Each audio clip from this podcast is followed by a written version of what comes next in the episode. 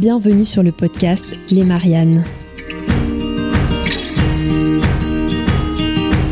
Bonjour, je suis Laurie Théron et je suis ravie de vous accueillir sur le podcast des citoyennes engagées.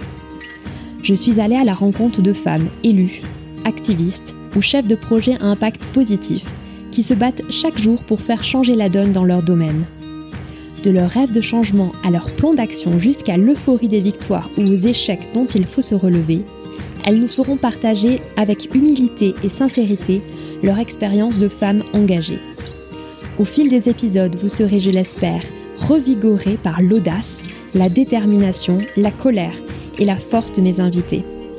Bienvenue dans l'univers des Mariannes.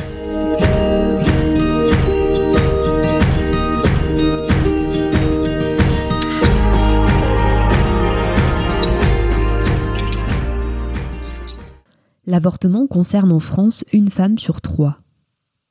Aujourd'hui, le droit d'accès à l'IVG est menacé un peu partout dans le monde. Et dans notre pays, le débat porte sur l'inscription de ce droit dans la Constitution.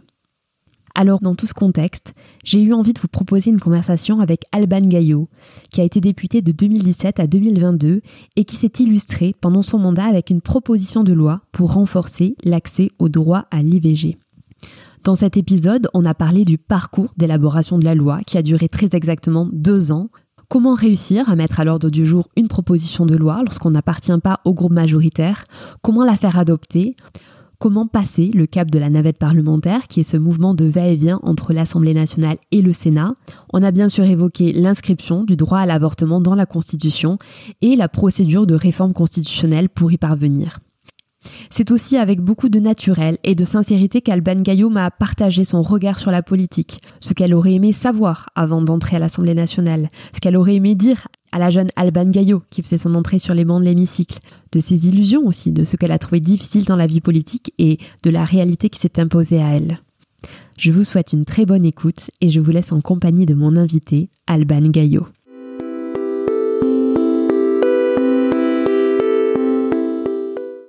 Alban Gaillot, bonjour. Bonjour. Merci beaucoup euh, d'être avec moi sur les Mariannes euh, aujourd'hui. Alors Alban, euh, avant de rentrer dans le vif du sujet, et il y en a beaucoup, j'aimerais vous poser quelques petites questions que j'appelle portrait chinois. Alors si vous étiez un hashtag, quel serait-il? IVG dans la Constitution. On y reviendra. C'est un, c'est une excellente introduction. si vous aviez une heure de plus chaque jour, que feriez-vous? Que ferez-vous euh, Peut-être de la couture ou je relirais peut-être tous les Annie Ernaux peut-être. Quelle est la série que vous pourriez euh, regarder en mode beach watching? Oh là là là, mais je regarde pas de série alors euh, du coup. ou un livre que vous pourriez lire inlassablement? Eh ben on en parlait hier, Hygiène de l'assassin d'Amélie Nothomb. D'accord.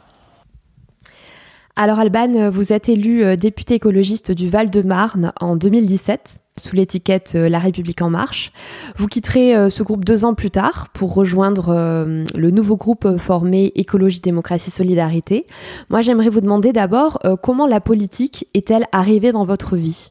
Alors, euh, la politique, elle peut arriver effectivement sous différentes formes. Soit on peut être euh, un militant ou une militante acharnée euh, depuis son plus jeune âge et être encarté, militer dans des partis politiques ou être syndicaliste. Moi, comme beaucoup de femmes, la politique est arrivée en étant parent d'élèves.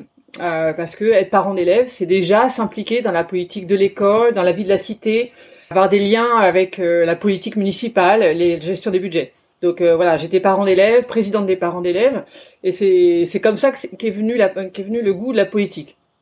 Ensuite, quand je suis arrivée à être députée, ça c'est un autre chemin. C'est quand en 2016, en fait, euh, Emmanuel Macron a lancé son mouvement, qu'il a euh, voulu un mouvement à, la fois euh, en même temps, en fait. et l'idée m'a séduit, que j'ai lancé en fait un comité en marche dans ma dans ma ville, qui a bien fonctionné. On a fait des comités thématiques, éducation, droits des femmes.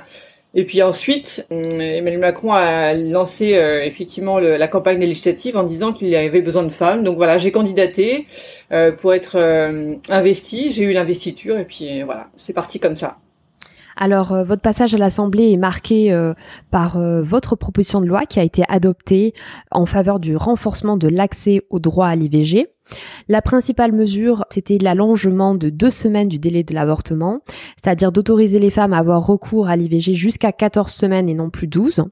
C'est une proposition qui est intervenue dans un contexte de crise du Covid. À l'époque, quels étaient vraiment les enjeux et à quels problèmes les femmes étaient confrontées? Alors, c'est vrai que votre question, elle, se pose au passé. Euh, je pense que cette proposition de loi, malheureusement, on, le voit encore aujourd'hui, euh, n'a pas euh, résolu toutes les, problématiques. effectivement, quand je dépose cette proposition de loi, on est à la sortie du premier confinement en 2020. Et à la sortie du premier confinement, en fait, on avait été alerté, en fait, tous parlementaires de tous bords que nous étions, par le planning familial et par les associations qui accompagnent les femmes, euh, mais ça faisait déjà des années, hein, des, longs mois que les associations nous alertaient. Mais là, en fait, la crise sanitaire et le confinement ont exacerbé les difficultés rencontrées par les femmes sur le terrain. Parce que, souvenez-vous, euh, on est en 2020 en plein confinement. Euh, il nous faut une autorisation de sortie, une attestation à remplir avec des cases à cocher. Il n'y a pas de motif avortement. Et de toute façon, on n'aurait pas rempli ce motif-là. Imaginez, vous êtes une jeune fille, vous habitez dans la Nièvre ou, ou à Paris et vous devez écrire quelque part euh, que vous devez sortir pour avorter. Non mais vous voyez, donc vous devez inventer un motif. Donc déjà que c'est difficile d'avorter en France. Je lisais un très bon papier ce matin euh, dans, dans un média The Conversation. Laurine Tizi, je la cite parce que j'ai trouvé l'article excellent, justement qui explique que l'avortement est un droit en France, mais pas très bien accepté et encore tabou. Donc le tabou était encore plus tabou euh, pendant le confinement. Et la situation en France, elle est laquelle? Jusqu'en 2020, entre 3000 et 5000 femmes chaque année devaient partir à l'étranger pour avorter. C'est une vraie inégalité sociale. On ne peut pas se dire qu'un droit euh, est acquis, est euh, effectif, si certaines personnes n'ont pas accès à ce droit. Euh, seules les personnes qui ont les ressources financières, la possibilité de partir, parce que partir aux Pays-Bas, par exemple, bah, c'est pas, vous partez pas un quart d'heure, partez plusieurs jours. Euh, voilà, donc euh, ce sont des frais. Seules certaines femmes pouvaient. Donc l'allongement des délais, ça devait permettre, et ça doit permettre, et ça permet, d'aller aider, d'aller permettre aux femmes d'accéder à l'avortement, ces femmes qui arrivent tardivement dans le parcours d'IVG. Alors ces femmes-là, elles sont, euh, elles ont, il n'y a pas un morphotype. C'est pas que les femmes précaires ou que les jeunes filles. Il y a à la fois des jeunes filles, des très jeunes filles, qui arrivent tardivement dans le parcours d'IVG parce que bah, parfois voilà, on connaît pas bien euh, sa physiologie, on connaît pas bien, on a des cycles irréguliers aussi, et puis on n'a pas accès à l'information. Les femmes les, plus précaires, par exemple aussi, euh, les femmes qui sont euh, notamment à la rue hein, ou des centres isolés, des centres de prévention isolés, exclues de l'information aussi, exclues de la contraception. Donc ça c'est un, un, autre sujet la contraception, mais c'est très très lié. Et puis après il y a différentes problématiques. Mais oui, et cette loi prévoyait effectivement un allongement des délais de, de 12 à 14 semaines de grossesse. Et je peux vous dire que c'est un progrès parce que dès qu'elle a été adoptée, été promulguée, et tout de suite, des femmes ont pu euh, en bénéficier. Elles sont euh, plusieurs dizaines euh, depuis le 2 mars 2022 à avoir pu en bénéficier. Alors, l'autre point de la proposition de loi, c'est la suppression de la double clause de conscience spécifique à l'IVG ou encore la possibilité pour la sage-femme de pratiquer des IVG instrumentales. Est-ce que vous pouvez euh, nous parler de ces sujets en particulier? Oui, alors c'est vrai que cette proposition de loi, elle, euh, comme on en parlait tout à l'heure, elle, avait un levier qui était important, l'allongement des délais. Mais elle n'avait pas que ça. C'est important de reprendre dans sa globalité. Parce que lutter euh, pour améliorer le droit à l'IVG, ça, euh, il y a plusieurs axes, effectivement. Un, euh, des aspects pratiques, l'allongement des délais, on vient d'en parler. Deux, permettre à plus de professionnels de santé de pratiquer les avortements. Alors, les sages-femmes sont des professionnels de santé qui aujourd'hui, et peut-être que je l'apprends à certaines personnes, mais elles ne font pas que des accouchements. Aujourd'hui, les sages-femmes, elles posent des stérilets, euh, ce sont elles qui interviennent dans des fausses couches. Donc elles pratiquent déjà des gestes, euh, ce qu'on appelle endo-utérin. Et ces sages-femmes, c'est elles qui m'ont demandé, qui m'ont dit, nous, on s'occupe de la santé des femmes, on veut pouvoir aider les femmes les accompagner tout au long de leur vie. Et donc pratiquer les IVG, oui, euh, nous, on veut pouvoir le faire. comme les gynécologues obstétriciens, d'accord? Qui déjà, euh, enfin, en, général, vous le verrez pas beaucoup le gynécologue obstétricien euh, dans une salle d'accouchement ou lorsque vous faites une fausse couche, hein, euh, je vous assure. C'est souvent les sages-femmes qui sont à la manœuvre, hein, et les femmes qui ont accouché en sont témoins en général. Alors, il s'agit pas de forcer les sages-femmes à, pratiquer l'IVG. Hein. C'est, euh, aujourd'hui elles, le font, elles sont volontaires. Pourquoi, pourquoi c'est un axe important?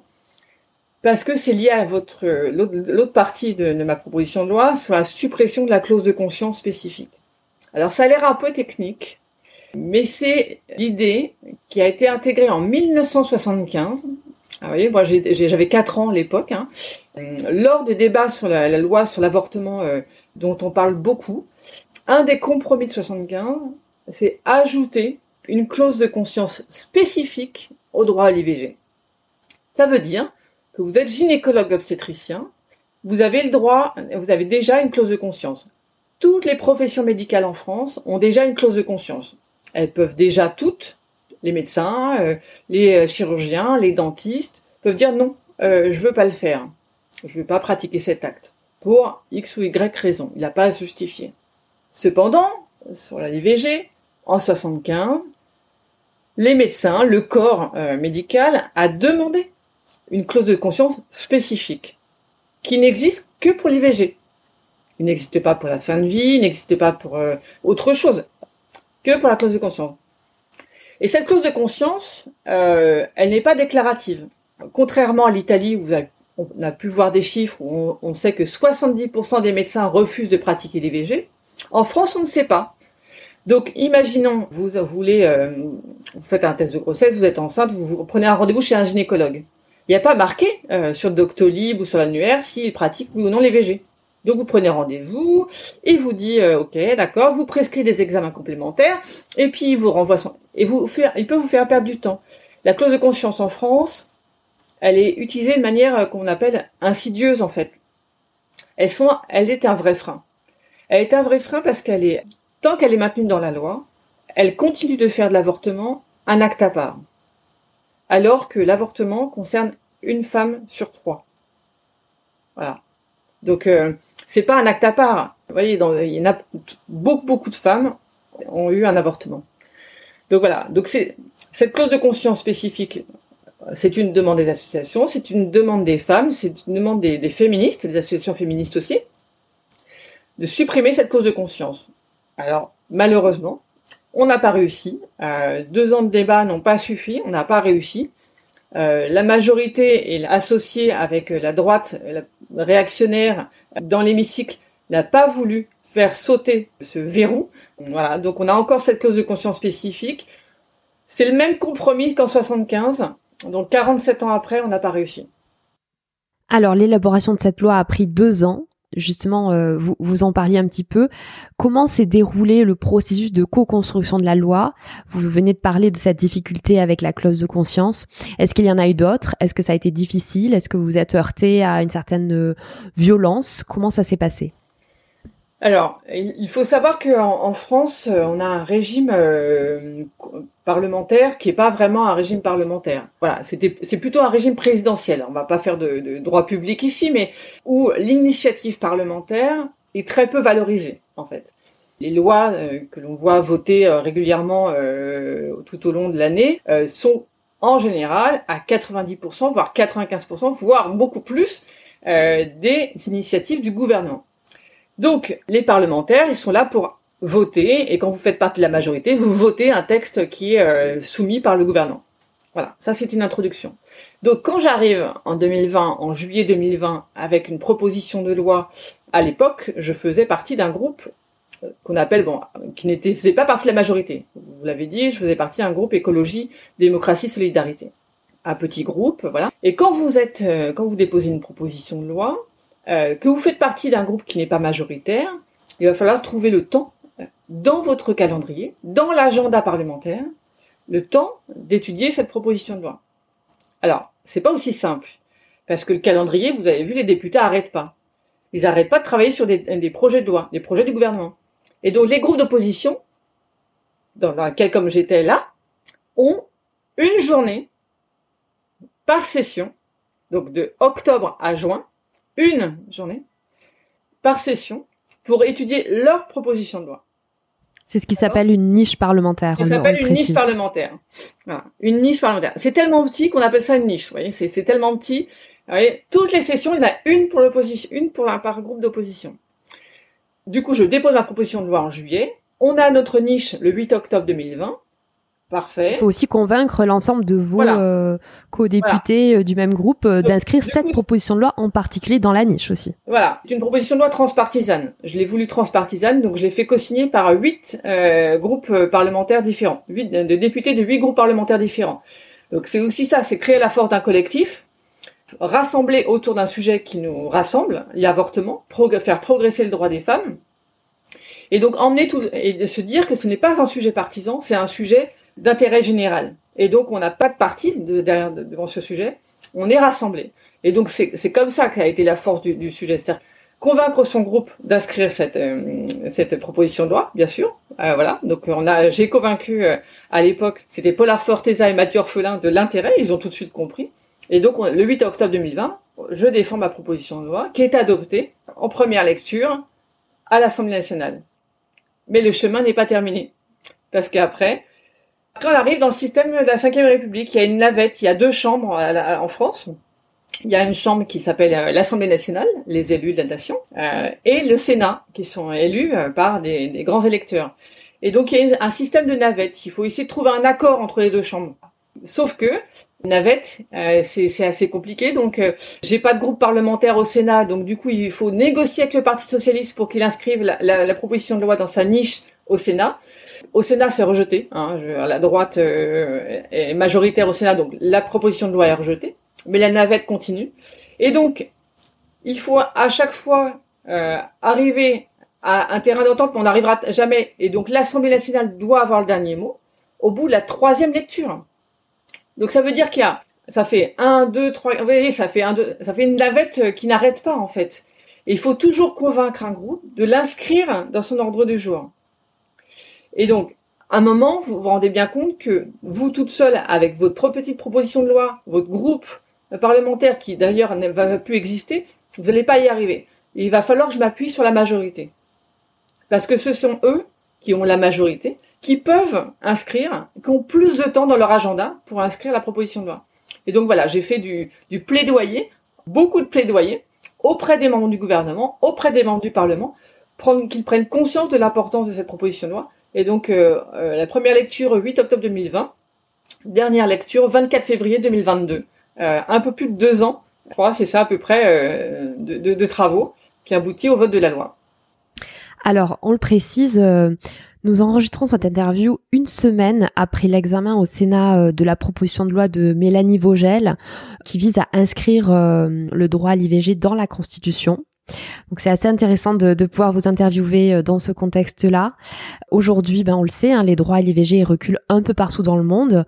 Aux États-Unis, en juin dernier, euh, la Cour suprême a révoqué l'arrêt Roe euh, versus Wade, qui permet aux États en fait de légiférer librement sur le droit à l'avortement. Et un certain nombre d'États l'ont déjà fait. Ils appliquent leurs propres lois, qui sont souvent d'ailleurs défavorables. En Hongrie, une loi a été votée par le gouvernement de Viktor Orban pour imposer aux femmes d'écouter le cœur du fœtus avant de procéder à une IVG. Et en Pologne, euh, ça recule aussi. Donc en France, il y a ce mouvement porté par plusieurs euh, députés ou sénatrices pour inscrire ce droit euh, dans la Constitution. Que vous en pensez? Est-ce qu'il faut aller plus loin? Qu'est-ce qu'il faut faire là-dessus?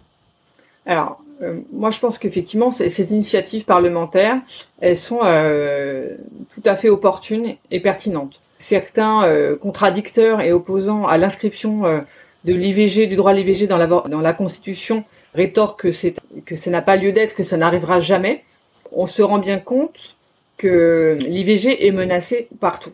Et l'arrivée euh, de Mélanie euh, en Italie, qui est clairement anti-avortement, n'est pas un bon signe. On voit aussi que la Suède a décidé de se retirer de la diplomatie féministe. Les attaques sont nombreuses. Malte, Pologne, Hongrie, euh, l'Italie maintenant. Voilà. Donc la norme sociale européenne est en train euh, de dériver vers une, norme sociale réactionnaire, conservatrice, et qui n'est pas du tout encline euh, au progrès envers notamment les droits des femmes et de toutes les minorités, bien évidemment. Donc inscrire le droit dans la Constitution peut paraître symbolique. C'est quoi inscrire le droit dans la Constitution? C'est une garantie. C'est une garantie que ce droit ne sera pas défait. Et c'est surtout, surtout, et c'est ça qui est très important, je trouve, c'est surtout dire, écrire, que le droit à l'IVG est un droit fondamental. C'est un droit fondamental pour toutes et tous. C'est un progrès de société et c'est un enjeu et c'est un sujet d'égalité. Et donc je trouve que ces initiatives parlementaires sont très justes, pertinentes. Cependant, cependant, je, je pense, vu les propos de ministre de garde des Sceaux, Éric Dupont-Moretti, euh, au Sénat, en disant qu'il défendait ce sujet, il défendait l'inscription de l'IVG dans la Constitution, je pense qu'il serait plus opportun que ce soit le gouvernement qui dépose un projet de loi, puisque on va pas refaire le discours de tout à l'heure, mais un projet de loi, euh, c'est porté par le gouvernement, euh, ça accélère quoi? Ça accélère son adoption parce qu'il n'y aura pas besoin de référendum. Et je crois que sur ce sujet, il n'y a pas besoin de référendum, il ne faut pas de référendum. C'est un sujet qui ne doit pas être mis en balance. C'est un droit acquis. Les droits acquis, on ne les repose pas en référendum. Il s'agit d'inscrire un droit dans la Constitution, que le gouvernement s'en saisisse. Alors justement, si on ne passe pas par le référendum, on va aller au bout de la procédure de révision constitutionnelle. Il faut passer par une adoption via l'article 89 et via euh, le Congrès. C'est-à-dire que hum, l'Assemblée et le Sénat doivent se mettre d'accord sur un texte euh, commun qui doit être adopté par trois cinquièmes du Parlement réunis en Congrès à Versailles. C'est juste un, petit point de procédure euh, pour nos auditeurs et auditrices qui, veulent aller un peu plus loin dans la compréhension du processus. Euh, Alban Gaillot, euh, on a beaucoup parlé donc euh, de tout ce que vous avez fait euh, au Parlement, à l'Assemblée nationale. Est-ce qu'il y a des choses que vous auriez aimé savoir avant d'arriver à l'Assemblée justement, des choses qui vous auraient été utiles de savoir? C'est une très bonne question. En fait, c'est vrai que j'ai pas un parcours. je viens vraiment de la société civile. Hein. Moi, j'ai pas fait beaucoup de. Enfin, j'ai un doc de droit. Alors, c'est un bac plus 2 en droit. À l'époque, ça existait. Euh, donc j'ai pas fait Sciences Po, j'ai pas fait l'ENA, euh, j'ai pas fait des grandes écoles, j'ai jamais été collaboratrice parlementaire. Moi, je venais d'un groupe de protection sociale, j'étais chef de projet digital, donc je ne connaissais rien euh, aux institutions, au fonctionnement euh, des institutions, et puis après, donc ça, fonctionnement des institutions. également, j'aurais aimé mieux comprendre la, la vie d'un groupe majoritaire puisque comme vous l'avez dit, j'ai été élu sur l'étiquette La République en marche, et donc voilà, j'aurais bien aimé connaître ça. Pourquoi le fonctionnement des institutions? Parce que dès lors que vous êtes élu, vous êtes élu euh, en juin, et euh, tout de suite, vous avez des projets de loi qui arrivent. Euh, donc il faut comprendre les projets de loi, il faut comprendre le fonctionnement des amendements, le droit d'amendement, le fonctionnement des navettes, et puis le calendrier budgétaire aussi. C'est-à-dire que dès septembre, vous êtes dans le budget. Donc du coup, c'est comprendre le fonctionnement des institutions, comprendre le rôle aussi des députés, ce qu'on attend de nous voilà, j'ai été euh, un peu. Vous êtes élu, vous, arrivez, euh, vous arrivez dans un lieu qui est quand même majestueux, l'Assemblée nationale. Voilà, il y a le sens des responsabilités, mais voilà, c'est aussi prendre conscience, aussi euh, être mieux armé pour, pour comprendre les enjeux politiques auxquels vous êtes désormais. vous avez mandat. Voilà. Qu'est-ce que vous aimeriez dire à la députée Alban Gaillot qui faisait son entrée à l'Assemblée nationale? Est-ce que vous auriez des mots bienveillants à lui adresser? Oui, alors fais-toi confiance, Alban garde ton esprit critique. Écoute pas euh, ceux qui, qui disent savoir tout. Voilà, garde ton esprit critique. Je pense que c'est et ça c'est quelque chose que je dis à beaucoup de gens. Je pense qu'il faut se faire confiance. Est-ce qu'il y a des choses que vous avez trouvées euh, particulièrement difficiles euh, tout au long du mandat ou en politique?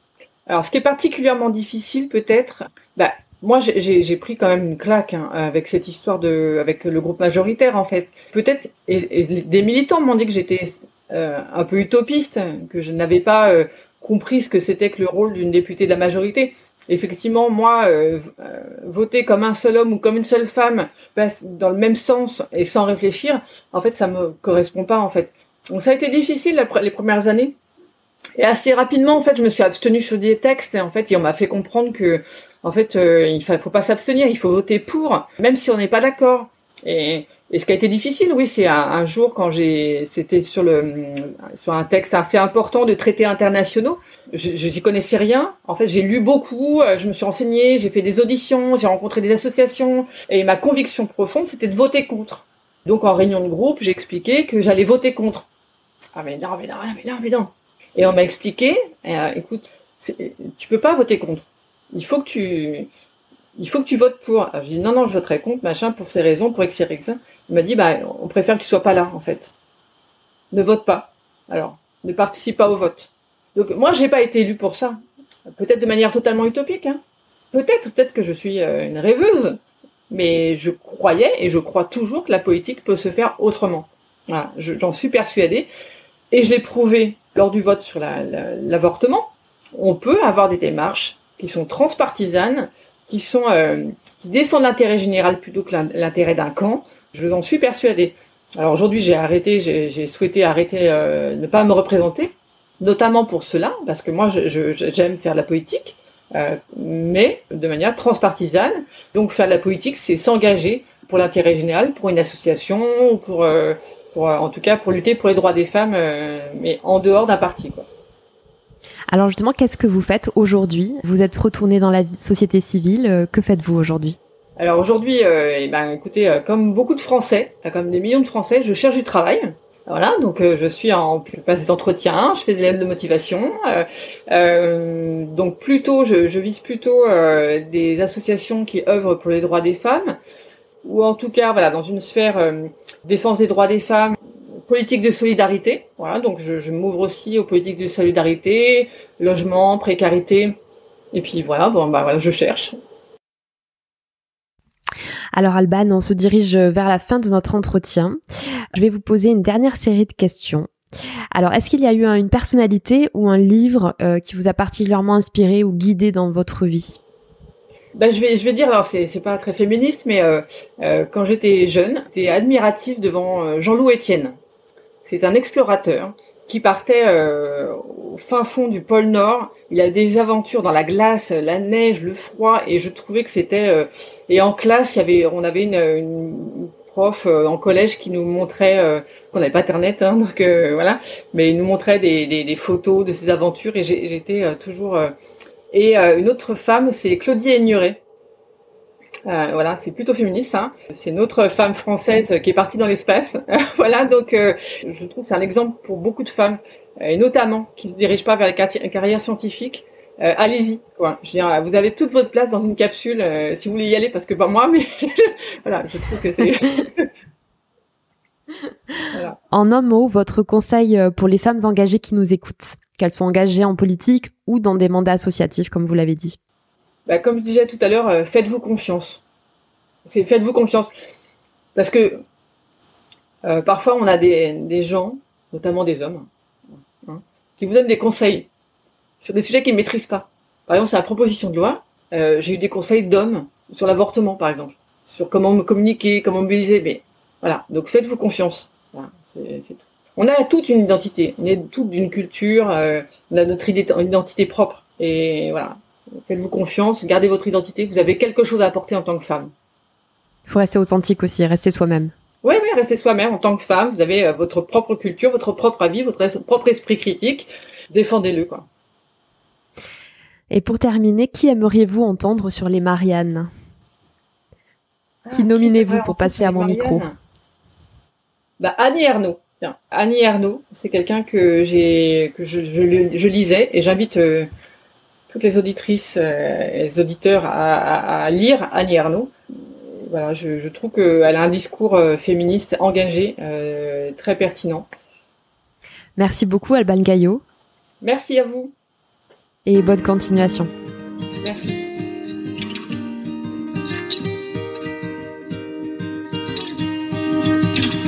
Merci pour votre écoute engagée.